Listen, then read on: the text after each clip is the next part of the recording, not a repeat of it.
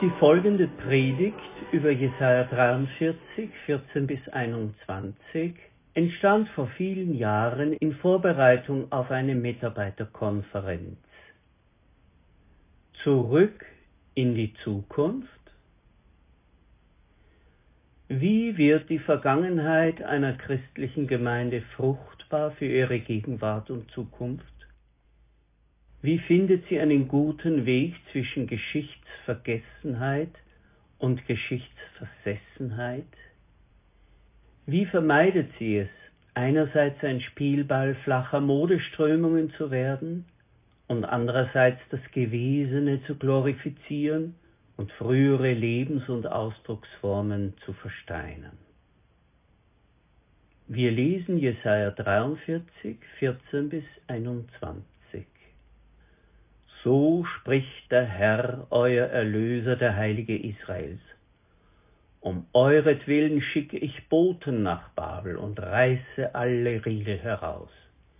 Ich bin der Herr, euer Heiliger, euer König, Israels Schöpfer.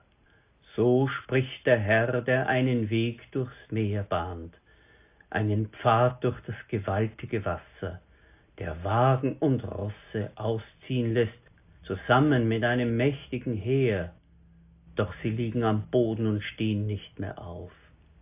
Sie sind erloschen und verglüht wie ein Docht. Denkt nicht mehr an das, was früher war. Auf das, was vergangen ist, sollt ihr nicht achten. Seht her, nun mache ich etwas Neues. Schon kommt es zum Vorschein. Merkt ihr es nicht?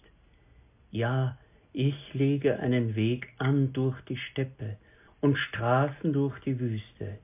Die wilden Tiere werden mich preisen, die Schakale und Strauße, denn ich lasse in der Steppe Wasser fließen und Ströme in der Wüste, um mein Volk, mein Erwähltes, zu tränken. Das Volk, das ich mir erschaffen habe, wird meinen Ruhm verkündigen. Bevor wir uns den Details dieses Bibeltextes zuwenden, möchte ich auf eine interessante Eigenheit hinweisen. Hier geschieht ein ganz massiver Rückbezug auf die Vergangenheit, und zwar auf das Kerndatum der religiösen und nationalen Geschichte der Juden, die machtvolle Herausführung aus dem Sklavenhaus Ägyptens durch Mose, der Durchzug durch das Rote Meer mit der Vernichtung der nachdrängenden ägyptischen Heere, Rosse und Reiter versinken im Schlamm und ertrinken im zurückflutenden Wasser. Auf dieses Ereignis, das die Israeliten bis heute Jahr für Jahr mit dem Pesachfest begehen, beziehen sich die Worte So spricht der Herr, der einen Weg durchs Meer bahnt, und unmittelbar danach Nachdem diese große Geschichte in Erinnerung gerufen worden ist, heißt es, denkt nicht mehr daran. Seht her, nun mache ich etwas Neues. In diesem scheinbaren Widerspruch liegt letztlich der Schlüssel zur Antwort auf die Frage, wie gehen wir richtig mit unserer Vergangenheit um. Der Prophet nimmt uns mit in die Situation des jüdischen Volkes im babylonischen Exil. Was die Israeliten zu diesem Zeitpunkt noch nicht ahnen konnten, war, dass im Jahr 539 Babylon selbst fallen würde, erobert vom Perserkönig Kyros. Die Perser würden eine andere Religionspolitik verfolgen und dadurch die weltpolitischen Grundlagen für eine Rückkehr des jüdischen Volkes in ihr Land schaffen. Wie ging das Volk mit der Situation im Exil um? Es ist nur schwer nachvollziehbar, in welchem Ausmaß das jüdische Volk in seiner nationalen und religiösen Existenz bis ins Mark erschüttert war.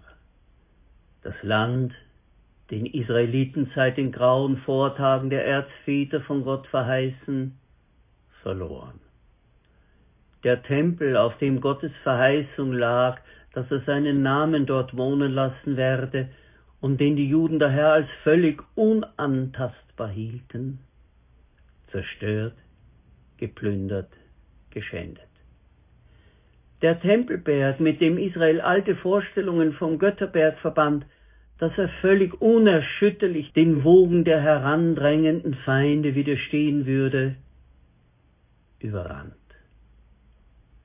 Der davidische König, bezüglich dessen Gott verheißen hatte, dass immer ein König auf dem Thron sitzen werde, dieser letzte davidische König war erniedrigt und aß mit ausgestochenen Augen das Gnadenbrot am babylonischen Hof.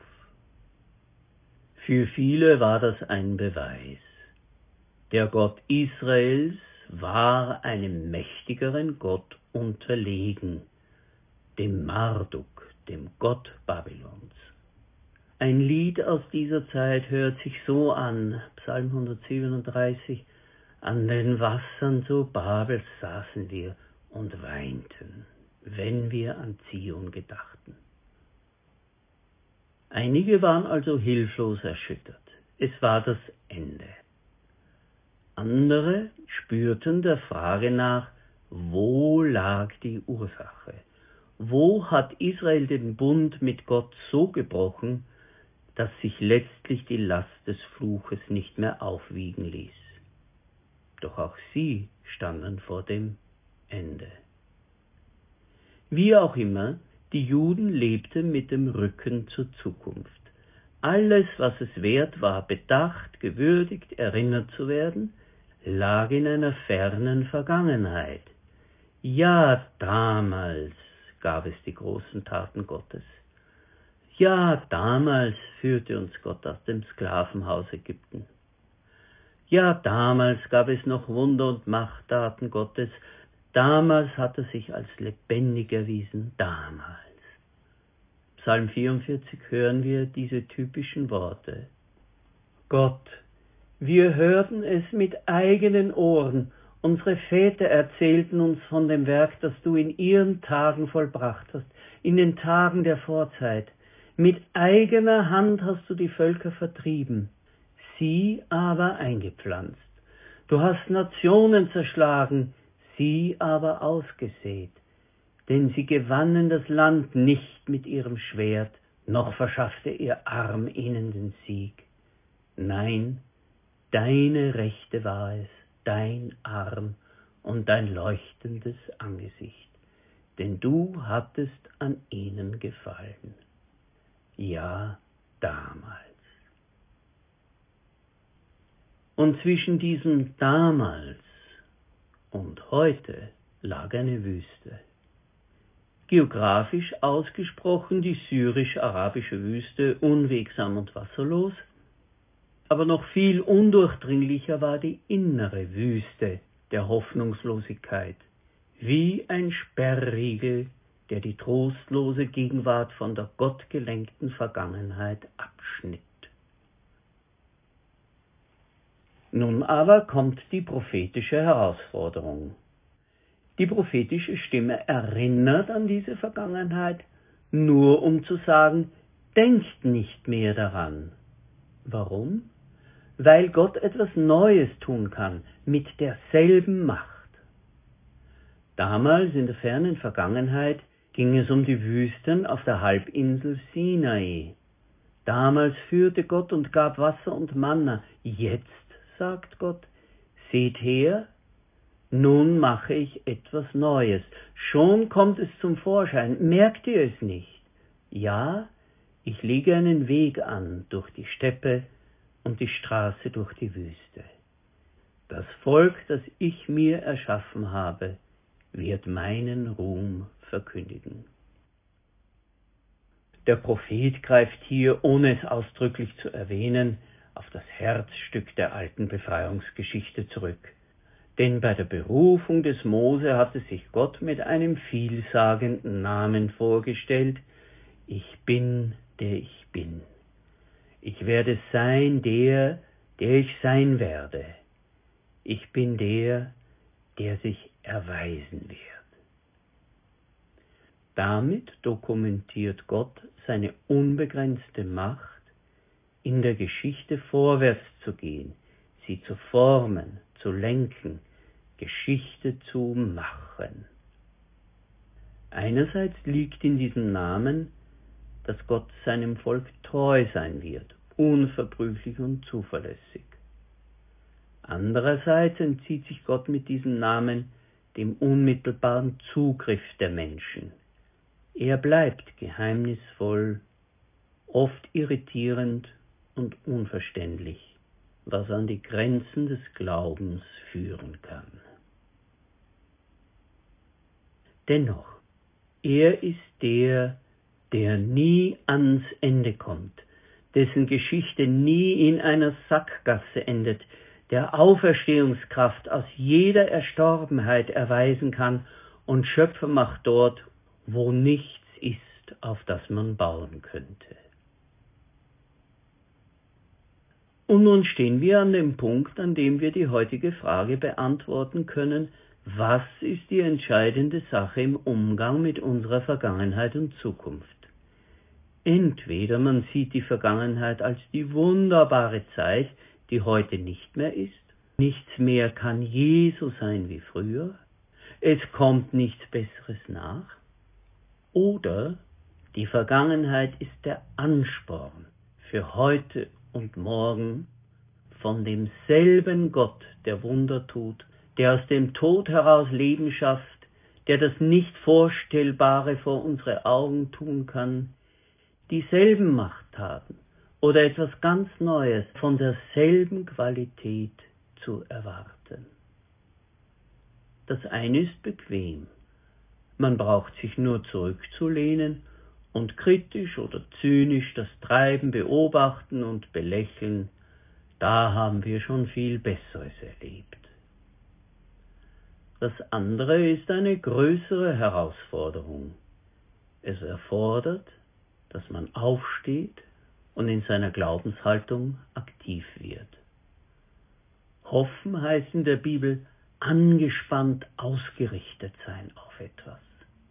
Ich muss Spannung, Haltung in mein Glaubensleben bringen, mich aufmachen zu einer neuen, aktiven Glaubenserwartung, in Gebet, Ermutigung, Wegsuche, in neuen Ideen und in intensiverem Vertrauen auf denselben lebendigen Gott. Das ist ungleich mehr Herausforderung als Pessimismus und zurückgelehnte Überlegenheit. Aber nur dies Zweite ist, bildlich betrachtet, der richtige, verheißungsvolle Umgang mit einer Vergangenheit, die wir würdigen, für die wir dankbar sind und auf die wir auch ein wenig stolz sein dürfen. Zum Abschluss möchte ich auf etwas Ungewöhnliches hinweisen, nämlich auf die sogenannte eherne Schlange. Kurz die Geschichte. Das Volk Israel hat auf seinem Weg durch die Wüste wieder einmal gegen Gott aufbegehrt. Zur Strafe werden sie von giftigen Schlangen angegriffen. Mose betet für sie und Gott sagt in Numeri 21,8 Mach dir eine Schlange und häng sie an einer Fahnenstange auf. Jeder, der gebissen wird, wird am Leben bleiben, wenn er sie ansieht. Die Schlange war also ein Gegenstand, an den sich Vertrauen auf Gott festmachte. Von demselben Schlangenbild hören wir 700 Jahre später in einem Bericht im zweiten Königebuch 18, 1 bis 5. Hier geht es um den König Hiskia. Und da hören wir, genau wie sein Vater David tat er, was dem Herrn gefiel. Er schaffte die Kulthöhen ab, zerbrach die Steinmale, zerstörte den Kultpfahl und zerschlug die Kupferschlange, die Mose angefertigt hatte und der die Israeliten bis zu jener Zeit Rauchopfer darbrachten. Man nannte sie Nehustan. Das ist doch verwirrend und erschütternd. Das Schlangenbild war zu einem Gegenstand des Aberglaubens geworden. Und darin ist es ein eindrückliches Bild für den falschen Umgang mit der eigenen Geschichte, selbst wenn es eine große göttliche Geschichte war. Zurück in die Zukunft?